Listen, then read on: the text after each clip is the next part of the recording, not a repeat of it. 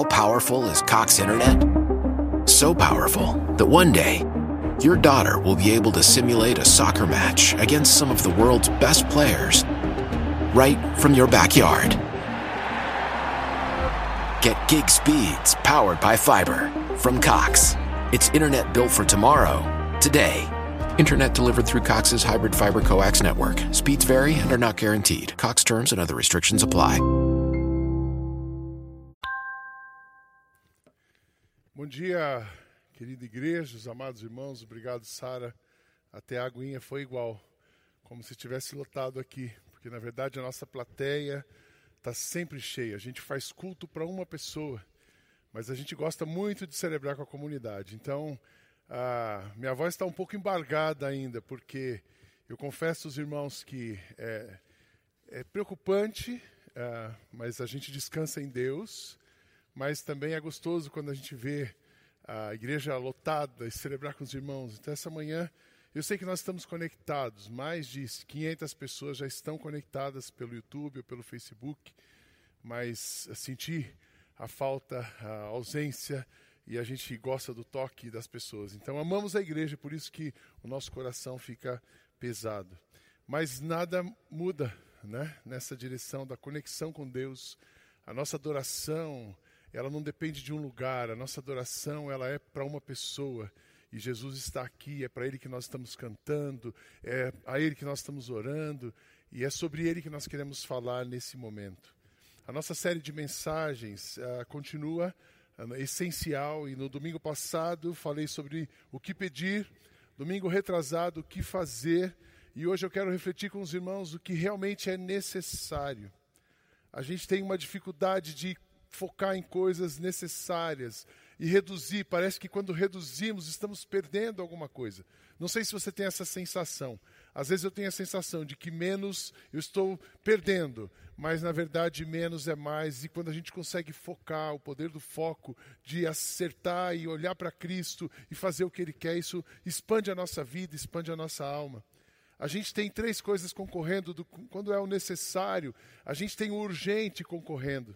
Urgente é aquilo que está falando mais alto ao seu lado. Muitas vezes o nosso tempo, a nossa agenda, a nossa mente é tomada pelo urgente. Vozes gritando, aquilo que vem de um amigo, aquilo que vem de uma necessidade, daquilo que você está sentindo falta. Por exemplo, essa crise pode ser uma necessidade urgente, mas não é isso que Deus quer que a gente pense. A outra coisa é o importante. Importante é aquilo que você precisa fazer.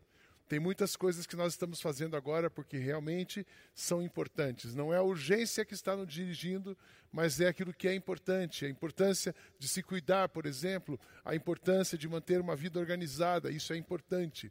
Mas tem uma coisa necessária. Necessário. O que é necessário? Necessário é aquilo que você não pode deixar de fazer. Coisas urgentes muitas vezes podem esperar. Coisas importantes, muitas vezes, podem esperar. Mas coisas necessárias não podem deixar de serem feitas. Então, nessa manhã, eu quero começar com três perguntas. Como é que você tem investido o seu tempo? Que dirige a sua agenda? O urgente, o importante ou o necessário? A segunda pergunta: o que é prioridade na sua agenda? Como você tem organizado o seu tempo? Qual o percentual da sua vida que você tem realmente aproveitado em coisas necessárias? E essa é a terceira pergunta: em que você tem gasto a sua vida? Eu percebo que muita gente passa a vida, porque os dias passam, passam rápido, mas às vezes você passa a vida investindo tempo, energia, brigando por coisas que poderiam ter sido evitadas mas a maturidade, uma das coisas que ela traz para a gente é realmente concentrar energia, olhar, ouvir e fazer, pensar em coisas que não podem ser feitas, investir a sua vida. Quanto menos, quanto mais velho você fica, menos tempo você tem aqui. Então você percebe que precisa investir o seu tempo em coisas e a sua vida em coisas que realmente valham a pena. Mas você pode tomar essa decisão sendo mais jovem, independe da idade, qualquer idade que você tenha, onde você está investindo a sua vida. Para nos ajudar na reflexão dessa manhã, a gente tem o texto uh, de Evangelho de Lucas, capítulo 10, verso 38 a 42. a experiência de Marta e Maria. Diz assim o texto: Jesus e os seus discípulos continuaram a sua viagem e chegaram a um povoado. Ali uma mulher chamada Marta o recebeu na casa dela. Maria, sua irmã, sentou-se aos pés de Jesus e ficou ouvindo o que ele ensinava. Marta estava ocupada com todo o trabalho da casa. Então chegou perto de Jesus e perguntou: O senhor não se importa com a minha irmã, que minha irmã me deixe sozinha com todo este trabalho? Mande que ela venha me ajudar. Aí o Senhor respondeu: Marta, Marta, você está agitada e preocupada com muitas coisas, mas apenas uma é necessária. Maria escolheu a melhor de todas e a, e a esta ninguém vai tomar dela. É interessante que a relação de Jesus com Marta, Maria, irmãs de Lázaro, a relação de Jesus com essa família, a, a, a impressão que tem é que eles eram bem próximos, eles eram amigos, ah, e essa cidade, Betânia, ficava entre Jericó e Jerusalém. E Jesus estava a caminho de Jerusalém e faz uma parada ali. Por que, que ele parou? Porque ele tinha amizade, porque ele se sentia confortável, ele estava investindo tempo dele naquela família. Essas, essas irmãs, elas eram uma família importante, uma família ah, que estavam fazendo diferença naquele lugar. Então Jesus vai visitá-las, Jesus vai gastar tempo, mas parece, parece não, fica evidente que Marta não priorizou a, aquela visita de Jesus e Maria aproveitou. Olhando para essa experiência, a gente pode olhar a escolha de Marta. Tem um lado bom de Marta. Marta, quando a gente quer às vezes criticar uma pessoa, você está muito Marta. Tinha um lado bom de Marta. Marta estava oferecendo para Jesus o seu melhor. E elas sabiam receber muito bem. Existem indicações de que essa era uma família abastada. Alguns textos mostram que essa família tinha recursos. Então, ela estava oferecendo o seu melhor para Jesus. Ela também recebeu Jesus da melhor maneira que ela podia. Então, isso foi importante naquele momento. O cuidado de Jesus. Marta tinha boas intenções. E por isso ela vai para o trabalho. Trabalho, trabalho e trabalho. Marta ficou focada no trabalho, com as melhores intenções. Mas o que aconteceu? Esse trabalho levou Marta para uma murmuração. Ela começa a ficar irritada, porque ela vê a sua irmã sentada aos pés de Jesus e o fato dela estar muito agitada, envolvida no trabalho, fez com que ela se irritasse ao ponto dela fazer uma intervenção com Jesus. E ela pergunta para Jesus: Você não está vendo que a minha irmã, você concorda? Você não acha que ela deveria vir me ajudar? Ela tem a coragem de fazer sugestões à conduta de Jesus. É, ela se perdeu um pouco nas suas emoções, porque o trabalho fez com que Marta desfocasse daquilo que realmente era necessário e da coisa mais importante que ela tinha naquele seu momento de vida. A escolha de Maria. Maria, ao princípio, se você olhar, ela parece uma pessoa que foi relaxada, que foi uma pessoa que ah, não estava preocupada com as coisas. Não, Maria, ela sentou-se aos pés de Jesus. E ela colocou o serviço naquele momento em segundo plano. Muitas vezes nós queremos fazer o contrário, a gente coloca o trabalho e deixa Jesus. Mas Maria fez o certo. E ela focou na presença de Jesus e na sua palavra. Essa experiência aqui foi interessante porque ah, Marta perdeu algumas coisas. Marta, naquele momento, perdeu o que ela não poderia ter perdido, ao contrário de Maria. Marta perdeu os ensinamentos de Jesus. Marta se sentiu vitimizada e perdeu a alegria de desfrutar da companhia da sua irmã e do mestre. E Marta, ela inclui Jesus no seu julgamento, ela faz um julgamento ali da família e ela foi perdendo coisas. Marta, na verdade, ela misturou aquilo que era prioritário com o secundário. Maria, ao contrário, ela priorizou a presença de Jesus, a sua voz, o que ele tinha para ensinar naquele momento, e aquele momento único, em uma parada estratégica, Jesus ensinando. Marta investiu tempo, a Marta investiu tempo na direção errada. Eu quero dizer para vocês algumas coisas, que Jesus não está interessado em quem você é e nem naquilo que você. Jesus não está interessado no que você faz. Jesus está interessado em quem você é. Na verdade, ele se preocupa muito mais com a sua identidade, com a sua formação, com o seu caráter. Jesus está olhando a sua alma. Jesus olha o que vai dentro da sua alma. não aquilo que você faz para Ele. Qual foi o lucro de Maria nessa história? Maria desfrutou da presença de Deus, foi abençoada e não perdeu a oportunidade. A graça de Jesus é tão intensa e imensa que ele, no fim das contas, abraça as duas, instrui a Marta e essa, e essa história continua. E Marta continuou na conexão, na mesma forma como Maria, e a gente depois vê a graça de Jesus na vida dessas irmãs. As, ambas eram seguidores de Jesus, ambos, ambas tinham seu caráter transformado por Jesus. Tem um texto de João, capítulo é, Lucas 10, desculpe, Lucas 10, capítulo 42, e João ah, 11, 25, que mostra que Maria e Marta, elas eram cristãs, elas criam na ressurreição de Jesus. O que, que a gente pode aprender nessa história e nessa experiência? Eu coloquei aqui cinco lições para você meditar nesse dia, um dia que a gente está um pouco mais recluso. Acho que vale a pena você meditar, olhar e rever essas cinco lições, o que a gente pode aprender nesta mensagem.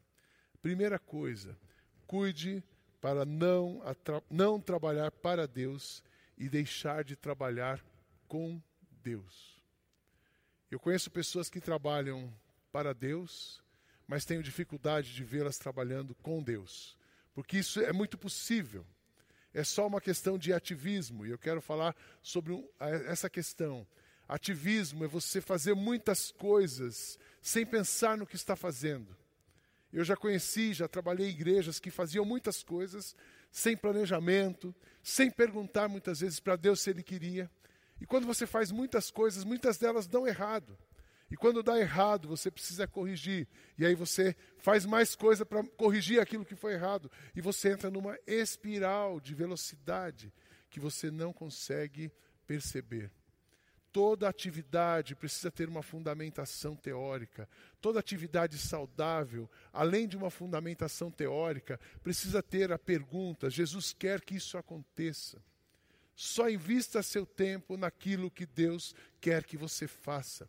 Antes de começar um projeto, antes de ter uma iniciativa, pergunta para Jesus: Você quer que eu faça isso? Por se Ele quiser que você faça, essas coisas darão certo. Ação todas as suas ações, a ação de uma pessoa que está trabalhando com Deus, todas as suas ações, elas têm o foco em Jesus. É muito interessante. Foco em Jesus e benefício comunitário. Quando eu percebo um líder trabalhando para se promover ou preocupado com a sua imagem, logo eu imagino, faltou Jesus nessa história. Porque um líder que desfoca em Jesus, ele está mais preocupado com a sua imagem mais preocupado com o seu benefício do que com o benefício comunitário. Ele está mais preocupado em ser visto do que Jesus ser visto através dele. Então, cuidado, cuide da sua vida para você não trabalhar para Deus, fazer coisas para Deus, fazer coisas em nome de Deus, mas não trabalhar com Deus. O segundo conselho que eu quero dar para você: priorize aquilo que é necessário. Não deixe que o urgente ou o importante ganhe a sua atenção. Não deixe que o urgente ou importante tire a sua atenção daquilo que Jesus quer. Fique atento ao que Jesus quer na sua vida. Fique atento, pergunte para Ele qual é o foco, qual é a ação, qual é a prioridade. Onde Ele quer que você gaste seu tempo, seu dinheiro, a sua inteligência. E eu preguei recentemente aqui sobre as distrações. Cuidado com as distrações. O seu passado pode ser uma distração, o seu futuro pode ser uma distração, mas o seu presente, aonde você está mirando hoje, isso pode ser uma distração. Uma pessoa, um convite, uma oportunidade, tudo aquilo que desfoca você da vontade, da direção de Deus é uma distração. Fique atento. Fique atento e priorize a sua agenda naquilo que é necessário. Jim Elliot ele disse: não é tolo quem abre mão do que não pode reter para ganhar aquilo que não pode perder. Realmente, você não pode perder aquilo que Deus tem para você. Terceiro conselho: Jesus não está olhando a sua capacidade, ele está interessado na sua identidade. Quando eu estava no seminário, eu me lembro na primeira aula, aula inaugural, o diretor do seminário nos deu um conselho. Ele disse assim: aqui você vai aprender muitas coisas. E de fato foi interessante, um período muito interessante de cinco anos. Aprendi muitas coisas. Mas ele diz assim: aqui o importante não é o que você sabe, mas aquilo que você faz com o que você sabe. Não adianta seus títulos, não adianta seu potencial, não adianta suas habilidades. O importante é quem você é em Cristo. O importante é Cristo formado em você e Cristo refletido nas suas atitudes, nas suas palavras, nos seus pensamentos, nos seus pensamentos. Não, você não é o foco, eu não sou o foco. Uma instituição não é o foco, mas Jesus é o foco tudo que você puder fazer para cooperar com Ele, investir o seu talento, a sua vida, os seus pensamentos, o seu conhecimento, invista para a glória de Jesus. Quarto conselho: fuja do ativismo. Eu já falei um pouco sobre isso. O ativismo tira o foco do essencial, gera uma insatisfação e pode tornar você alguém vulnerável às coisas efêmeras dessa vida. Isso aconteceu com Marta. Marta, vendo a sua irmã, ela começa, acho que ela começou com um ciúme primeiro. Ela deve ter ficado com ciúme. Puxa, essa Marta é uma folgada, essa Maria é uma folgada mesmo. E ela começou a falar com ela mesma. Depois aquele, aquele rito foi subindo. E ela ficou irritada, fica insatisfeita. Ela ficou tão insatisfeita ao ponto dela interpelar Jesus. Jesus, você concorda com isso? Ela começou ali uma triangulação. Ela tentou triangular com Jesus para ver se ganhava Jesus. Maria, para tirar Maria daquele trabalho e fazer Maria trabalhar, tirar Maria do lugar e fazer Maria trabalhar com ela. Então, isso pode acontecer com você. Com você. Você vai ficando tão estressado. Atividade em excesso leva ao estresse. Estresse faz você começar a olhar todo mundo como incompetente, só você como competente. E aí você tem insatisfação. E aí você tem ciúmes. Aí você tem inveja. Inveja é pior do que ciúmes. Ciúmes é você querer o que o outro tem. A inveja é você não querer que o outro tenha. Então, essa atividade de performance pode gerar você a um estresse que leva você a se tornar uma pessoa invejosa, que leva você completamente na direção oposta de Deus. Ajuste as suas expectativas. Acalme o seu coração. Não se preocupe com os outros e o tanto de coisa que eles estão fazendo. Se preocupe com o que você está fazendo, para que você não gaste a sua vida em coisas que passam. Muitas vezes eu vejo pessoas brigando por posições, eu vejo pessoas defendendo ideias que não vão mudar a humanidade, vão apenas gerar um prestígio para elas. Não brigue por ideias que não vão abençoar pessoas. Não invista seu tempo e a sua inteligência em coisas que são passageiras. E por último, Escolha Jesus. Quem ouve a sua voz e fica ao seu lado, e ficou ao seu lado, escolha Jesus. Quem ouve a sua voz e fica ao seu lado, priorizou aquilo que ninguém pode deixar de conhecer e fazer nessa vida. O que realmente importa, ficar ao lado de Jesus. Nessa crise toda que nós estamos passando, eu queria aproveitar isso e encorajar você. Invista tempo com Jesus. Eu disse para o nosso staff hoje de manhã: nós não vamos cancelar os nossos horários aqui, expedientes, nós estamos cancelando os encontros coletivos com menos de 100 pessoas, é, com mais de 100 pessoas. Mas nós vamos manter os aconselhamentos, nós vamos manter as nossas reuniões, nós vamos manter aqui ah, o tempo de pensar e buscar junto ao Senhor, porque eu sei que Ele tem coisas para fazer novas na nossa vida, novas na nossa comunidade, novas no nosso país. Quando você juntar a sua família para um almoço, busque a Jesus. É o tempo de oração, é o tempo da gente perceber a nossa fragilidade, ao mesmo tempo experimentar o poder de Deus sobre as nossas vidas. Não é um tempo de desgraças ou de fraquezas, mas é um tempo de poder, de vitória, de experimentarmos o amor de Deus de uma forma muito profunda, muito pessoal, cuidando da nossa vida e da nossa história. Se vocês ficarem unidos comigo, e as minhas palavras continuarem em vocês, vocês receberão tudo o que pedirem. Só uma coisa é necessária: ficar ao lado de Jesus. Uma coisa importa: ficar ao lado de Jesus. Assim como o corso deseja as águas do ribeirão, assim também eu quero estar na tua presença, ó Deus. Eu tenho sede de ti, Deus vivo. Quando poderei ir adorar na tua presença? Essa era a busca do salmista, e você pode adorar e buscar o Senhor nesse momento. Ó Senhor Deus, eu já não sou orgulhoso, deixei de olhar os outros com arrogância. Não vão atrás das coisas grandes e extraordinárias que estão fora do meu alcance. Assim como a criança desmamada fica quieta nos braços da mãe, assim eu estou satisfeito e tranquilo, e o meu coração está calmo dentro de mim. Povo de Israel, ponha a sua esperança em Deus, o Senhor, agora e sempre. Povo da IBM Alphaville, ponha a sua esperança em Deus, o Senhor, agora e sempre. Povo brasileiro, Ponha a sua esperança em Deus, o Senhor, agora e para sempre. Uma coisa é necessária: ficar aos pés de Jesus. Quem tem Jesus tem tudo.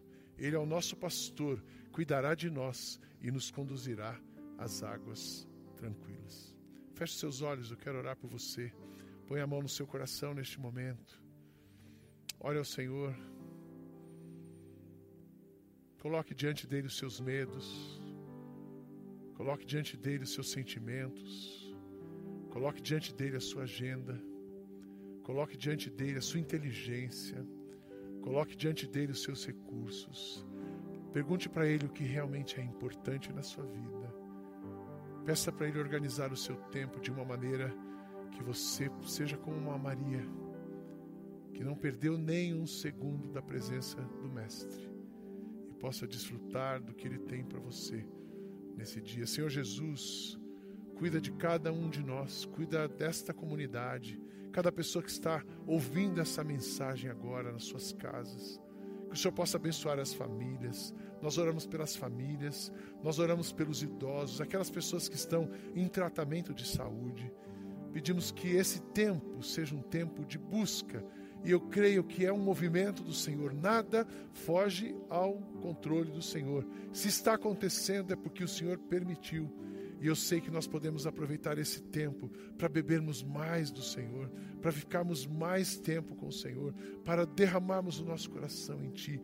Deus, traz esse quebrantamento para o meu coração, para a minha vida, para essa igreja traz esse momento de contrição, renova em nós a esperança, que nós possamos encontrar esperança nesses dias de dificuldade, sabendo que Jesus é a nossa esperança e que possamos permanecer nele e ele em nós, pois assim estaremos seguros, estaremos convictos de que chegaremos a um lugar tranquilo, aonde o Senhor está.